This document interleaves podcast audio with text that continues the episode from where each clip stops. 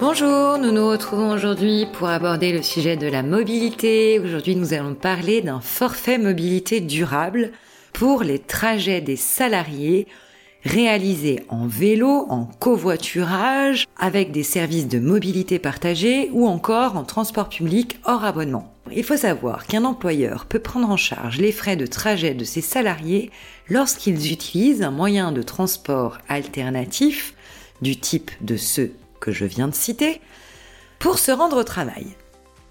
C'est l'employeur qui définit lui-même le montant et les modes de prise en charge des frais de déplacement par le forfait mobilité durable. Ce forfait ne peut excéder 500 euros par an et par salarié. C'est un forfait qui est exempt de cotisations sociales et de CSG, mais attention, il n'est pas obligatoire.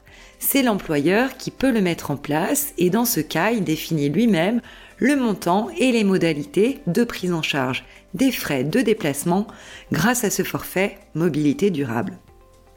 Ce forfait est cumulable avec d'autres dispositifs tels que par exemple la prise en charge des abonnements de transport public ou encore la prise en charge des frais de carburant ou d'alimentation des véhicules électriques. Donc pour en bénéficier, il suffit de se renseigner auprès de son employeur pour savoir s'il a déjà mis en place ces aides aux mobilités alternatives alors on rappelle le nom de ce forfait, le forfait mobilité durable.